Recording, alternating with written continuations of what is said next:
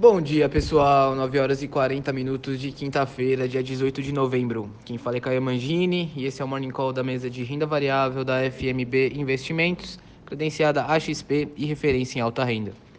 Começando aqui com as bolsas, o índice Bovespa encerrou a quarta-feira em queda de 1,39% aos 102.948 pontos, pressionado pela queda do petróleo, incertezas fiscais e revisões nas projeções de inflação e crescimento econômico. Aqui no Brasil, o investidor olha mais um dado de inflação e as incertezas sobre forma e prazo de uma decisão final do Congresso sobre os precatórios que contribuíram ontem para o Ibov zerar os ganhos de novembro e fechar no pior patamar em 12 meses. O futuro do Ibov opera em alta de 0,36% agora pela manhã. Nos Estados Unidos, o S&P 500, que é o índice que representa as 500 maiores empresas da bolsa americana, fechou a quarta-feira em queda de 0,26% a Nasdaq, bolsa de tecnologia deles, em queda de 0,33%.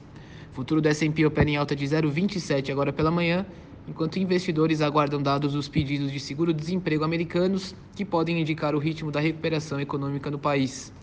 O Inter Stock 50, que reúne as 50 empresas que possuem maior liquidez e volume de negócios na Europa, fechou a quarta-feira em leve queda de 0,02%.